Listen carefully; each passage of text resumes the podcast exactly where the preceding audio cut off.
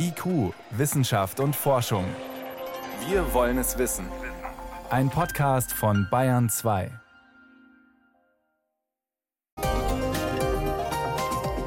Am Cape Canaveral in Florida, dem sogenannten Weltraumbahnhof der NASA, da steht seit gut drei Wochen eine ziemlich dicke Rakete. Knapp 100 Meter hoch ragt sie in den Himmel, ist mehrere hundert Tonnen schwer und die NASA will mit so einer Rakete in zwei Jahren Menschen zum Mond befördern. Aber schon der erste große Testflug will nicht klappen, bisher zumindest. Warum und wie es weitergeht, das ist Thema bei uns heute. Außerdem geht es um die Sonne, auch ein aktuelles Reiseziel für Weltraummissionen und um Kaninchen und wie ein Weihnachtsgeschenk in Australien zu einer Plage führte. Wissenschaft auf Bayern 2 entdecken. Heute mit Miriam Stumpfe. Ende August, da sollte sie eigentlich das erste Mal starten. Die neu entwickelte Schwerlastrakete der sogenannten Artemis 1 Mission. Geplant ein Testflug ohne Passagiere, aber doch mit dem Ziel, zum Mond zu fliegen und ihn zwei, dreimal zu umkreisen. Mit großen Erwartungen wurde dieser Testflug angekündigt, ein echtes Prestigeprojekt. Aber die Rakete ist immer noch nicht abgehoben. Immer wieder sind neue Fehler aufgetaucht. Immer wieder wurde der Start verschoben. Heute, in diesen Stunden, findet jetzt noch einmal ein Test statt. Dann, sagt die NASA, soll die Rakete nächste Woche am Dienstag endlich starten. Zähe Sache, die mein Kollege Stefan Geier seit Wochen genau beobachtet. Stefan, was ist denn da los? Warum klappt das nicht? Also es gibt mehrere Probleme. Ja. Bei diesem Start Ende August und auch dann bei einem weiteren Startversuch ähm, hat es Wasserstofflecks gegeben. Jedes Mal ein anderes Leck, ähm, an einmal einem Füllstutzen, einmal an einem Ventil.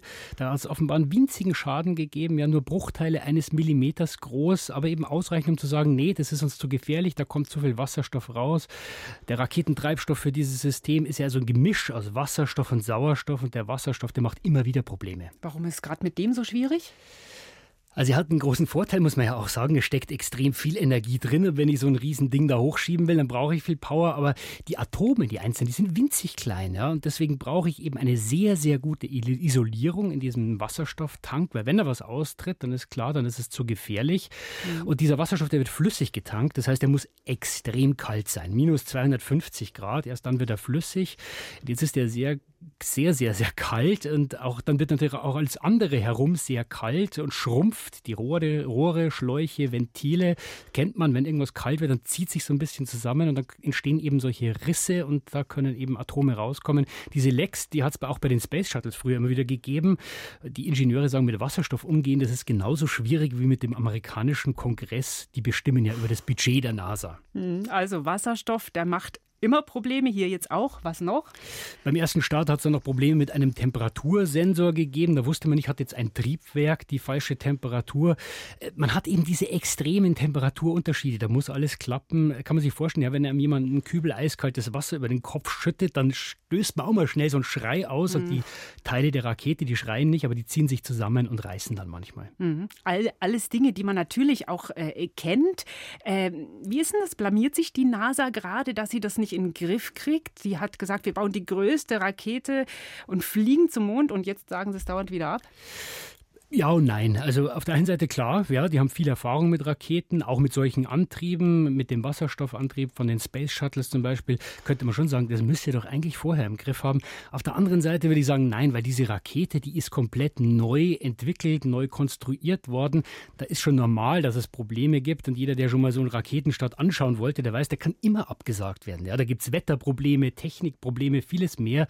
Das muss man natürlich dazu sagen, das ist jetzt auch ein unbemannter Test. Da sitzt noch niemand drin, aber beim nächsten Mal sollen Menschen oben in dieser Spitze in der kleinen Kapsel sitzen und dann ist schon ganz gut, wenn man vorher wirklich sicher weiß, wie man diese Höllenmaschine da sicher auf Kurs bringt. Und warum bauen Sie nicht eine Rakete, die keinen Wasserstoff braucht? Naja, Wasserstoff bringt eben diese äh, große Energie, die man braucht, aber das hat auch historische Gründe, weil die Vorgabe des amerikanischen Kongresses war, nehmt bitte Bauteile und Systeme, die es schon gibt, äh, die man wiederverwenden kann, dann ist es ein bisschen billiger. Deswegen hat man eben Technik aus den Space Shuttles übernommen. Klar, mhm. wenn man es komplett neu bauen will, sieht man bei einer anderen Firma, SpaceX, die bauen auch so ein Riesensystem. Die machen es mit Methan, einem anderen Gas. Damit wollen sie dann auch zum Mond fliegen fliegen und irgendwann zum Mars. Der Methan hat viele Vorteile. Da steckt zwar nicht so viel Energie drin, aber es muss auch nicht so kalt sein. Da reichen schon minus 160 Grad. Kuschelig das warm. heißt, ja, das heißt, ich muss mir nicht so viel Mühe geben, den Tank zu isolieren. Und dieses Starship, äh, das soll billig werden und wiederverwendbar sein. Da braucht man natürlich auch Material, das nicht so teuer ist. Also äh, diese SLS-Rakete, die fliegt ja nur einmal und ist dann kaputt. Und naja, also es gibt Alternativen, aber hat historische Gründe. Hm. Jetzt also gerade sind Sie wieder am Testen und checken nochmal die letzten Probleme. Was, wie ist da gerade der Stand? Also heute macht man einen Tanktest. Das heißt, dieses, ähm, diese, diese Tanks mit Wasserstoff, die das letzte Mal Lecks aufgewiesen haben, werden vollgetankt. Man muss halt schauen, hält es dicht, was wir jetzt in den letzten Wochen repariert werden. Und so wie es momentan ausschaut, sie pumpen immer noch Wasserstoff rein. Man hat jetzt ungefähr ein Drittel ist der Tank voll. Es hat aber tatsächlich schon wieder Probleme gegeben. Wieder ein Leck. Das sieht auch ähnlich aus wie beim ersten Mal. Und die Ingenieure haben dann den Strom an flüssigem Wasserstoff ein bisschen verlangsamt, bis ein bisschen aufzuwärmen. Die Hoffnung, dann dehnt sich das Material aus, könnte das Leck schließen. Noch läuft der Test. Ähm, man wird sehen, was rauskommt. Hm, wenn Sie es hinkriegen, dann kann es abheben nächste Woche? Also es gibt noch eine andere Hürde, das ist das sogenannte Flight Termination System da, man muss sagen, so eine Rakete, ist ja eine riesige Bombe. Ja. Der Unterschied ist nur, ich mache eine sehr gezielte Explosion in eine Richtung, dann kann ich diese Bombe hochschieben. Es kann aber trotzdem was schief gehen und jetzt soll ja dieses Ding niemand auf den Kopf fallen und deswegen braucht jede Rakete so ein System, das die sofort zerstören kann. Und das ist aber immer nur für eine bestimmte Zeit genehmigt vom Militär. Diese Genehmigung ist jetzt eigentlich abgelaufen. Jetzt muss man entscheiden, verlängern wir das nochmal oder muss die Rakete zurück in die Garage? Also da sind doch noch ein paar Hürden da dein Tipp? Wann fliegt sie? Man muss jetzt wirklich abwarten, wie die NASA dieses schon wieder aufgetretene Leck vor ungefähr eineinhalb Stunden bewertet. Wenn Sie sagen, das kriegen wir in den Griff, wenn ich sowas wieder auftritt, dann machen wir ein bisschen langsamer, dann pumpt man ein bisschen langsamer rein, dann wärmt sich wieder auf, dann passt dann kann ich es mir vorstellen. Dann muss eben noch diese Genehmigung dazu kommen mhm. nächste Woche. Ansonsten muss sie zurück in die Garage und dann würde ich sagen, ja, dann wird es auf jeden Fall Ende Oktober. Das ist jetzt Spekulation von mir. Ich würde sagen, die NASA ist eher vorsichtig. Es dauert noch. Okay, schauen wir mal. Der Testflug zum Mond, die NASA bastelt immer noch. Das waren Hintergründe von Stefan Geier.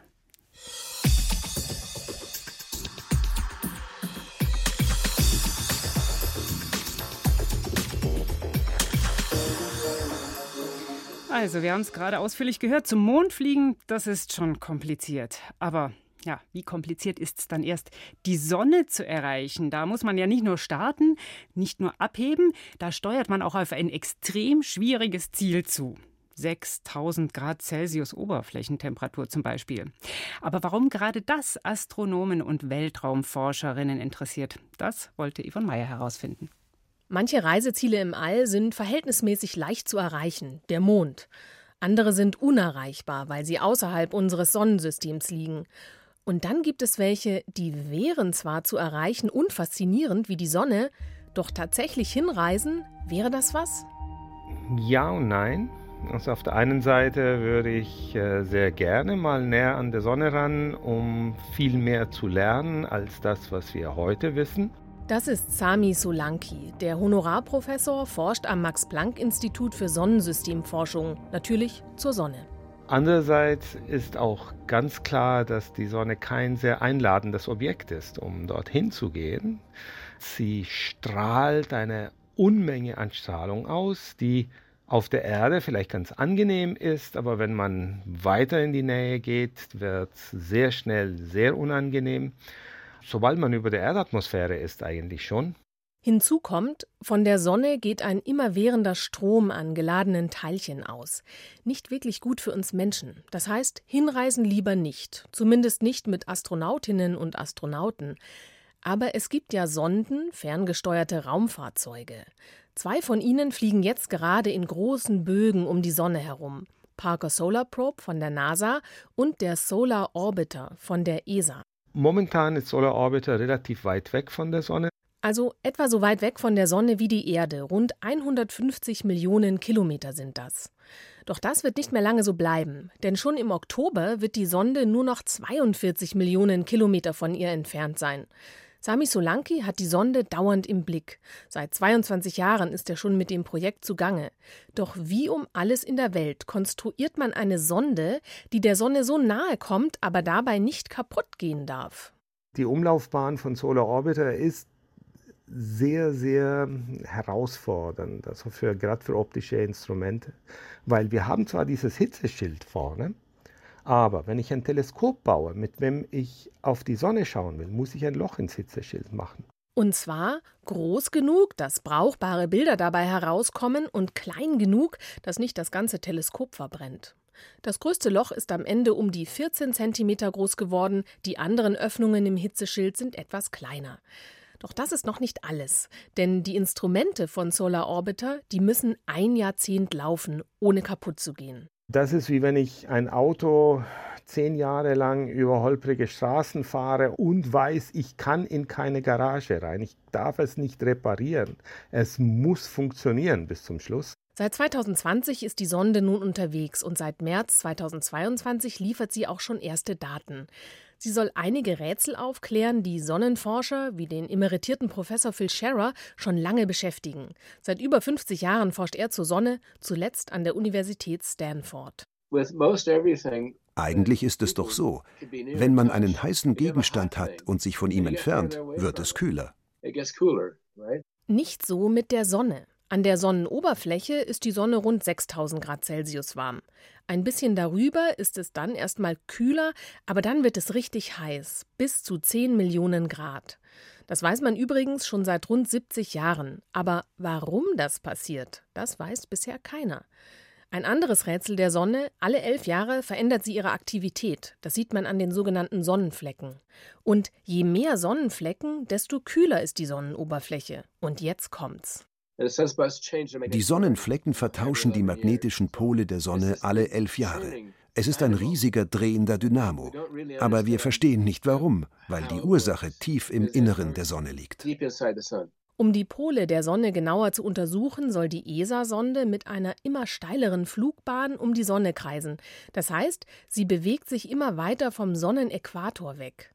Im Jahr 2029 soll es dann soweit sein.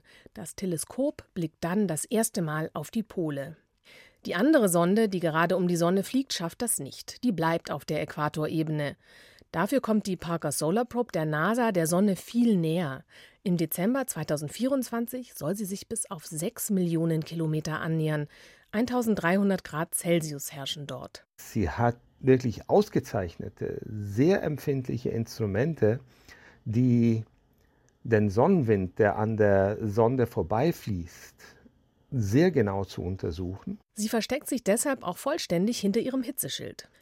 Wann und wie es beim Sonnenwind zu Schwankungen kommt oder zu Ausbrüchen und wie sie genau mit dem elfjährigen Zyklus der Sonne zusammenhängen, das wollen die Forschenden von NASA und ESA am Ende besser verstehen. Denn heftige Ausbrüche schaden auch Technik auf der Erde, könnten sogar für Computer zum Problem werden. Aber Sonnenstürme können auch sehr schön sein. Sie sind nämlich der Grund für Polarlichter. Diese bunten Sonnengrüße am Nachthimmel könnten wir dann besser voraussehen.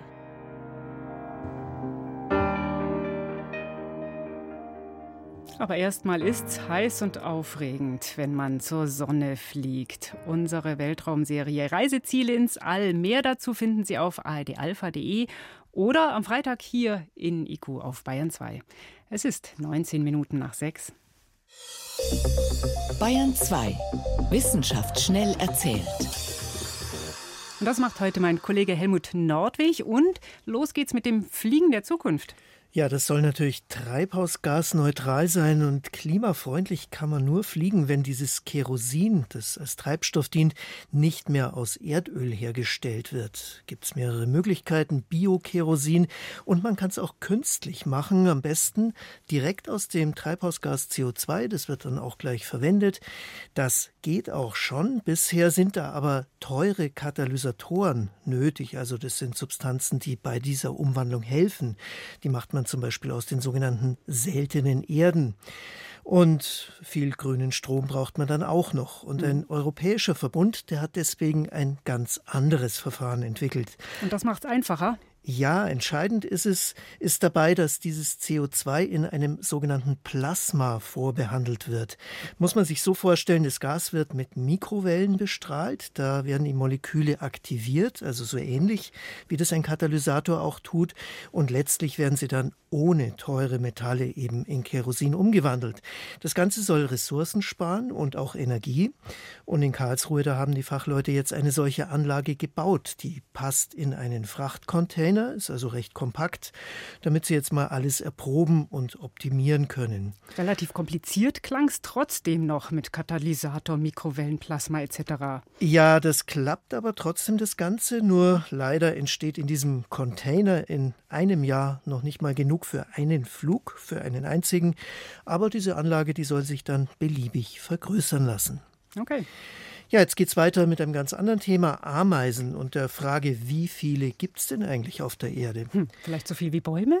Ja, vielleicht auch mehr. Das haben sich jedenfalls Würzburger Forschende gefragt und abzählen konnten sie die natürlich nicht alle, aber es gibt schon etliche Studien, bei denen die Ameisen tatsächlich auf ganz bestimmten Flächen gezählt wurden und das kann man dann hochrechnen. So haben das die Würzburger Forschenden gemacht und rausgekommen ist eine erstaunliche Zahl. 20 Billiarden Ameisen. Das ist eine 20 mit 15 Nullen dran. So wirklich vorstellen kann man sich's nicht. Deswegen haben die Forschenden das auch anschaulich umgerechnet. Das ist mehr Biomasse als alle wilden Säugetiere und Vögel zusammen oder ein Fünftel der Biomasse aller Menschen. Ja, also dann, die Ameisen, die heimlichen Herrscher der Erde. Ja, habe ich mir auch schon überlegt. Und jedenfalls ist klar, dass äh, die sehr wichtig sind in allen Ökosystemen. Dazu gleich noch eine Zahl auf einem Hektar, das sind 100 mal 100 Meter, wälzen Ameisen pro Jahr 13 Tonnen Erde um und so verbreiten sie dann auch noch Pflanzensamen. Also sehr, sehr wichtige Tiere. Und dank dieser Bestandsaufnahme kann die Forschung jetzt mal schauen, welche Umwelteinflüsse beispielsweise zu mehr Ameisen führen und wann sie weniger werden. Also viele, viele Zahlen, aber die zeigen, wie wichtig die Ameisen sind. Ja, und wir bleiben gleich bei den Ameisen. Von denen ernährt sich nämlich eine australische Spinnenart. Das ist sehr ungewöhnlich. Normalerweise fressen Spinnen keine Ameisen, die könnten sie nämlich verletzen oder töten. Und diese Spinne, die macht die hat da also verschiedene Tricks drauf. Die baut nicht mal ein Netz, sondern und dann hat sie eben auch noch einen anderen Trick. Da haben Forschende okay. in Australien eine Hochgeschwindigkeitskamera gebraucht, um den zu beobachten. Diese Wie schaut der aus? Ja, diese Spinne ist nachtaktiv. Die lauert ihre Beute abends auf unter der Rinde von Eukalyptusbäumen. Und wenn die Ameise dann nahe genug äh, dran ist, dann springt die akrobatisch mit einer Rolle rückwärts einfach auf sie drauf. Das heißt, die Ameise, die ist dann erstmal bewegungsunfähig und schon bevor sie wieder aufwacht sozusagen, wird sie von der Spinne mit Seide an die Baumrinde geklebt. Unglaublich. Ja, und wenn die äh, Ameise dann tot ist, dann ist das Abendessen auch schon fertig. Diese Spinnen, die erlegen nämlich Ameisen, die doppelt so groß sind wie sie selber. Hm, vielleicht hilft dabei die Rückwärtsrolle, oder? Kann ich mir vorstellen. Spinnen, Ameisen und klimaneutrales Kerosin. Das waren die Meldungen heute mit Helmut Nordwig.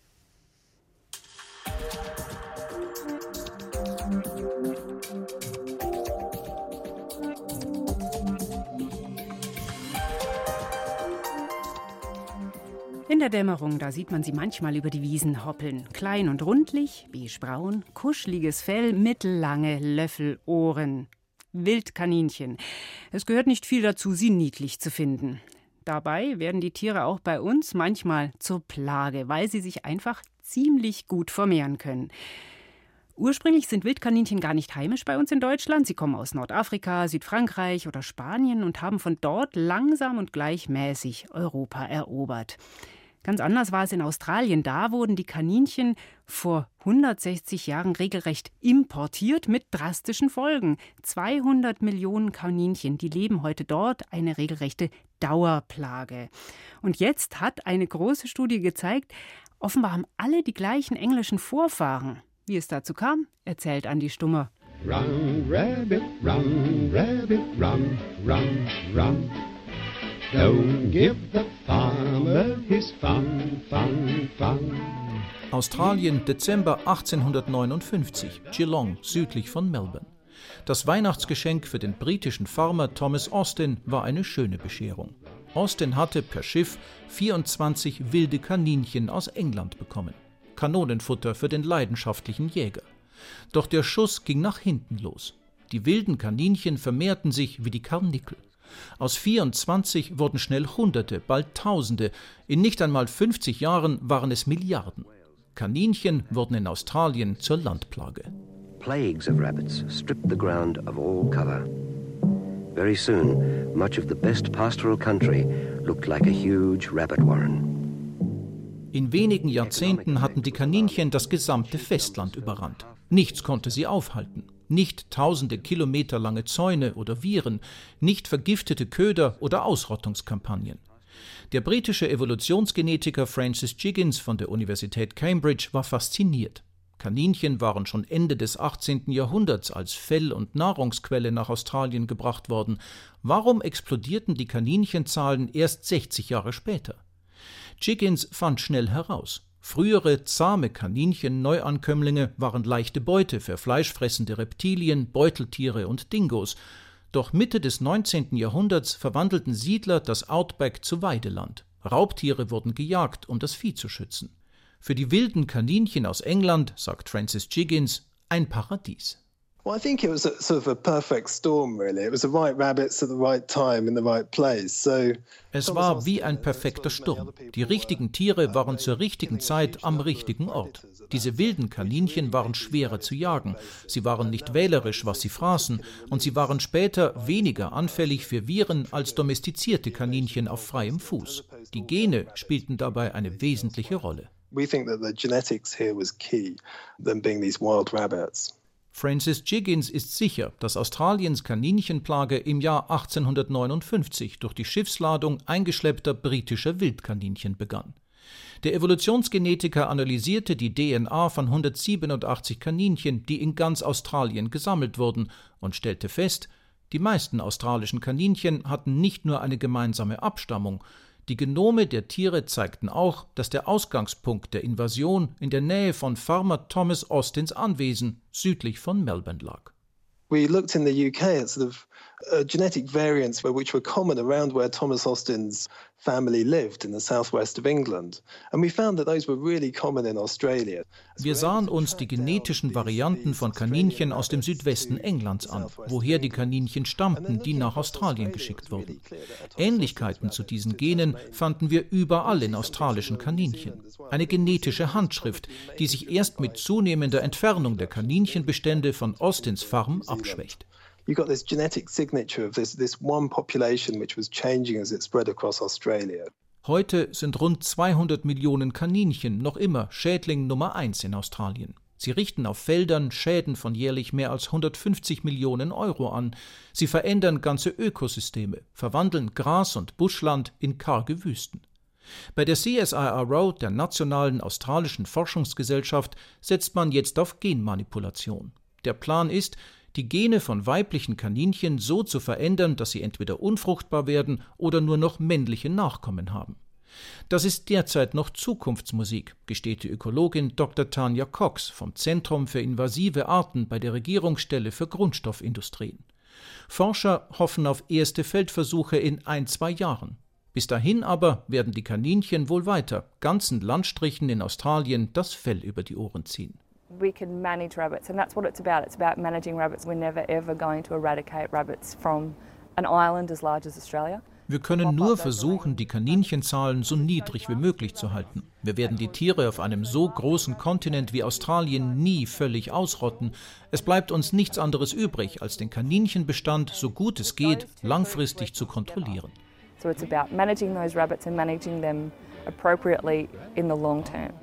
So run, rabbit, run, rabbit, run, run, run. Ein folgenschwerer Tierimport. Andi Stummer war das über die Kaninchenplage in Australien. Für heute war es das bei uns in IQ. Mein Name ist Miriam Stumpfe.